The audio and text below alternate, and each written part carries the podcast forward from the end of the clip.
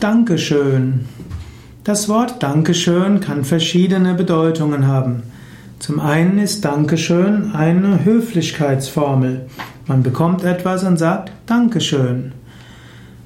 Zum anderen ist Dankeschön aber auch etwas, was man gibt. Man kann zum Beispiel sagen, ja, ich gebe dir diese vegane Schokolade als kleines Dankeschön. Oder diese Blumen sollen ein kleines Dankeschön für dich sein.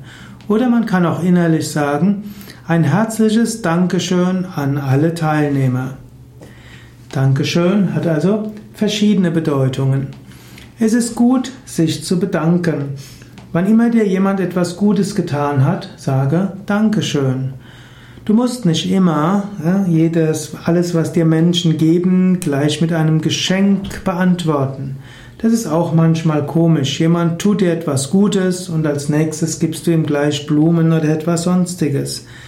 Menschen wollen gerne etwas geben und es reicht aus, ihnen zu danken oder vielleicht zu sagen, was du mir getan hast gestern, das war so hilfreich. Das hat meinen Tag so toll beeinflusst. Dankeschön dafür.